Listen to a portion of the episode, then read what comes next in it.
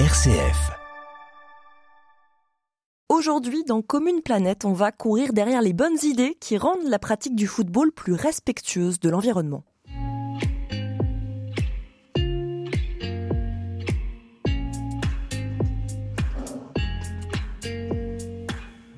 Des stades géants climatisés toute la journée, des milliers de supporters qui vont venir du monde entier en avion pour y assister. La Coupe du monde de football au Qatar démarre dans une semaine. Elle ressemble à un scénario catastrophe pour la Terre et pour le climat. Une aberration écologique, c'est sans doute l'expression que l'on a entendue le plus dans les médias. Il y a donc ce football, ce football qui se moque de la crise climatique, mais il y a aussi un autre football dont on va vous parler dans Commune Planète, celui qui se réinvente, celui qui s'engage. Direction Lyon. Le FC Lyon, un des plus grands clubs amateurs de France, veut devenir le premier club écolo de France. Yvan Claudet, le directeur général du FC Lyon, est notre invité. Comme une planète, le magazine de l'écologie, une émission présentée par Charlotte Mongibaud. Yvan Claudet, bonjour. Bonjour, ravi d'être ici. Merci et bienvenue dans Commune Planète. Comme euh, d'habitude, ici dans cette émission, on pose euh, cette question. Alors là, elle est spontanée, hein, parce que je viens de vous en parler. Une source d'inspiration, qu'est-ce que vous évoque la protection de la nature? Comment ça résonne pour vous? Alors, euh, ça m'évoque mes origines finalement, puisqu'à titre personnel, je suis d'origine originaire de la campagne et de famille ayant un lien très étroit avec l'agriculture d'une part, mais la nature plus globalement et une région qui et qui est le Beaujolais, donc qui est situé pas très loin de la ville de Lyon, à à peine 30 minutes. Merci beaucoup de nous avoir emmené quelques instants dans le Beaujolais. Vous êtes euh, directeur général du FC Lyon, c'est l'un des clubs de football historiques de Lyon, évidemment, et l'un des plus grands clubs de football amateur euh, de France, avec euh, plus de 70 équipes masculines et féminines, plus de 1400 licenciés. Comment présenteriez-vous le FC Lyon en quelques mots? Eh bien, vous avez déjà fait une partie du travail puisque euh, on se présente souvent sous deux axes. Le premier, c'est effectivement notre date de naissance, 1893, ce qui donc euh, fait du FC Lyon, le, qui était à l'époque le premier club euh, sportif omnisport à organiser la pratique sportive sur la ville de Lyon. Et la deuxième particularité, effectivement, c'est la taille de notre association, 1400 adhérents. Et nous mêlons un projet euh, sportif qui, euh, qui est assez pluriel puisque pour nous, le football, le ballon rond est un outil au service du développement de l'individu au sens très large. C'est-à-dire que, voilà, on intervient sur euh, tout plein d'autres pans, à savoir l'éducation, l'employabilité, la culture, la solidarité et également le développement durable. Et le, le ballon rond est vraiment notre levier, notre outil le ballon comme euh, levier euh, pour euh, la sensibilisation à, l'écologie. On va en parler tout au long de Commune Planète, mais d'abord, on va réagir à l'actualité puisque dans une semaine maintenant, la Coupe du Monde de football commencera au Qatar, un mois de compétition qui a provoqué des mois, voire des années de polémiques. Qu'est-ce que vous en pensez de tout ce qui s'est passé ces derniers mois autour de cette organisation de la Coupe du Monde au Qatar? Alors, j'ai forcément un avis un petit peu particulier puisque baignant dans le milieu du football depuis, alors j'allais dire jeune en tant que pratiquant, supporter, etc., mais professionnellement depuis bientôt 14 ans, la première des choses, c'est que je suis forcément un petit peu surpris et c'est une déception de que les questions n'arrivent que sur ces dernières semaines, ces derniers mois, puisque finalement la, Coupe du Monde, l'attribution de la Coupe du Monde au Qatar euh, date d'environ dix ans, je crois. Donc c'était finalement peut-être à ce moment-là qu'il fallait euh, déployer les, vrais questionnements. Voilà. Sinon, à ce moment-là, le monde du football a réagi? Très peu très très peu, très très peu. C'était euh, parfaitement occulté puisque alors est-ce que c'est une question de, vu que c'était programmé il y a 10 ans, pour 2022, ça paraissait loin, on s'en préoccupait pas trop, on était peut-être davantage préoccupé par l'édition qui allait suivre. Et puis, je pense aussi que ça fait écho à plus globalement des, prises en compte euh, davantage partagées par l'ensemble de la société sur les questions non seulement euh, du climat, des enjeux climatiques, mais également euh, de la responsabilité un petit peu sociale du montage d'un tel événement avec les quelques déboires qu'on connaît. Enfin, quelques déboires, c'est faiblement dire, mais mm, voilà, les déboires sur l'impact humain qu'a eu euh, toute la construction des stades, etc. 6500 ouvriers seraient morts hein, sur la construction euh, de ces stades, d'après Amnesty International. L'engagement écologique, peut-être que le monde du football, enfin en tout cas on pourrait le penser par rapport à l'organisation de cette Coupe du Monde, le monde du football est un petit peu en retard sur euh, la prise de conscience euh, du public euh, sur, sur ces, ces enjeux-là. en tout cas, votre club n'est pas en retard. Au contraire, votre club donc, de foot amateur veut devenir le premier club de foot amateur écologique de France. Il l'est d'ailleurs déjà, non? Oui, sous, sous, une forme un petit peu particulière, puisque je le disais en préambule, c'est qu'on on reste une association sportive, donc un club amateur, avec des moyens qui sont restreints, évidemment. Mais c'est bien euh, une ambition qu'on a. Cette ambition, euh, pour la comprendre, il faut qu'on rappelle forcément euh, quel est l'état du, projet et de notre réflexion. On a eu une profonde réflexion dès 2017 où on s'est questionné sur le devenir de notre association, mais également sur un vrai questionnement d'où on venait. Voilà. Et donc on a démarré une réflexion et c'est là qu'on a décidé de déployer un projet associatif qui repose sur deux piliers. D'abord évidemment, puisque c'est notre ADN, un projet sportif qui mêle à la fois de la pratique élite, compétitive, loisirs, inclusive avec euh, des, des projets de développement sur la partie handi-foot notamment.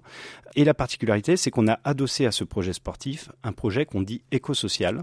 Alors juste sur le volet justement développement durable, à partir de 2020, oui. euh, vous avez lancé un grand plan de sensibilisation un plan de sensibilisation envers les licenciés de votre club. Et moi, j'aimerais bien que vous nous parliez euh, du. Euh, alors, comment ça s'appelle la, C'est pas la fresque du climat, parce qu'on entend de plus en plus parler de la fresque du climat. Vous, vous avez mis en place la fresque écologique du football. La fresque écologique du football. Oui, tout à fait. Alors, il faut rendre à César ce qui appartient à César. On a tissé un partenariat avec une, association qui était naissante alors, Football Écologie France. Nous sommes devenus un de leurs clubs pilotes pour déployer tout un tas d'actions. Et Football Écologie France a hum, créé un outil qui s'appelle donc la fresque écologique du football, qui est un outil de sensibilisation. Dans les faits, c'est un atelier très ludique qu'on peut déployer aussi bien auprès des enfants que des ados et des adultes, licenciés, bénévoles, mais également partenaires, que ce soit privés ou institutionnels près du club. Et cet outil, il a vocation à sensibiliser, évidemment, à ouvrir l'esprit sur les questions d'enjeux climatiques, mais plus globalement sur l'impact d'un club de foot sous la dimension écologique et les moyens qui existent pour contrecarrer un petit peu euh, nos, nos impacts négatifs. Et donc on a effectivement formé, entre guillemets, via cet outil, l'intégralité de nos adhérents à partir de 10 ans, puisque les 6-9 ans, euh, c'était pas encore vraiment adapté. Mais également, je le disais, hein, on a sensibilisé pas que les joueurs et joueuses, mais également euh, tous les partenaires, puisque notre club, c'est une aventure très collective. Et vous avez dressé l'année dernière un bilan carbone de votre activité, des activités du FC Lyon. Un club de foot, en fait, ça émet beaucoup de CO2.